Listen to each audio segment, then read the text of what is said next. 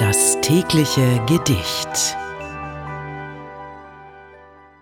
Frohe Ostern und herzlich willkommen bei das tägliche Gedicht. Unser heutiges Gedicht ist von Kurt Tucholsky und trägt den Titel Ostern.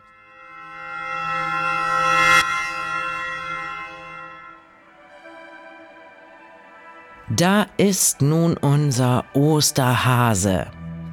Er stellt das Schwänzchen in die Höhe und schnuppert hastig mit der Nase und tanzt sich einen Pas de deux.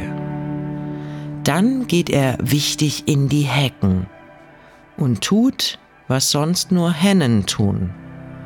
Er möchte sein Produkt verstecken, um sich dann etwas auszuruhen.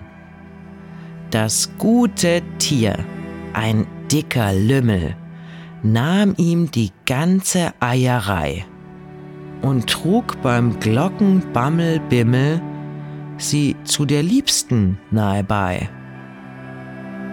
Da sind sie nun, bunt angemahlen, sagt jedes Ei ein frohes Fest. Doch unter ihren dünnen Schalen liegt, was sich so nicht sagen lässt. Iss du das Ei und lass dich küssen zu Ostern und das ganze Jahr. Iss nur das Ei und du wirst wissen, was drinnen in den Eiern war. Das war Ostern von Kurt Tucholsky. Wenn du dein Leben täglich mit Poesie versüßen möchtest, dann folge oder abonniere uns. Das tägliche Gedicht ist eine Produktion von Bose Park Productions. Mein Name ist Mickey Sitch und ich sag bis morgen.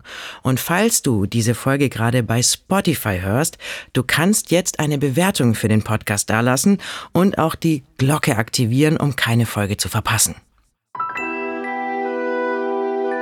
Das tägliche Gedicht. Bose Park Original